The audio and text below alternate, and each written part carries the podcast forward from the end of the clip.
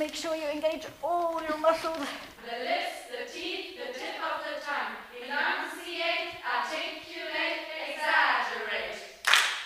So hört es sich an, wenn sich die Theatergruppe Arts Liberated auf eine intensive Probe einstimmt. Am Sonntag, den 26. Juni, wird nämlich ihr Stück The Muscle Feast erstmals auf der Bühne aufgeführt.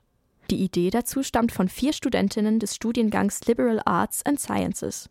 Siska, Luca, Zoe und Carla haben das Projekt gemeinsam auf die Beine gestellt.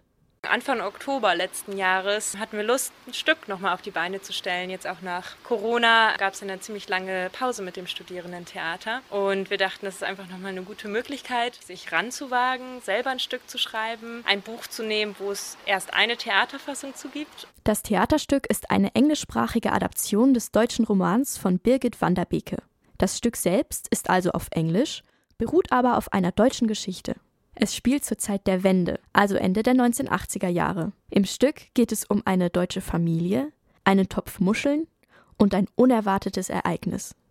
Die Aufführung hat es also in sich. Wie genau sich das Stück von der englischen Vorlage unterscheidet, hat mir eine der Regisseurinnen erzählt. Wir versuchen den Weg von der Unterdrückung bis kurz vor der Revolution darzustellen. Ein Thema, was wir noch zusätzlich zu der Revolution mit reingebracht haben, ist das Thema des The In-Between, also des Dazwischens, was so zwischen den Zeilen passiert, was zwischen Menschen passiert, aber unausgesprochen bleibt. Wir arbeiten mit Soundscapes und verschiedenen Geräuschen, auch ein bisschen Musik, was das Theater ergänzt. Mayra spielt in The Muscle Feast die Rolle des Bruders. Für sie sei es etwas ganz Besonderes, bald auf der Bühne zu stehen und vor Publikum zu spielen. Es ist auch das erste Mal, dass ich Theater spiele überhaupt. Und es war gar nicht leicht für mich am Anfang, weil ich auch nicht so wirklich wusste, wer ist diese Person, die ich spiele.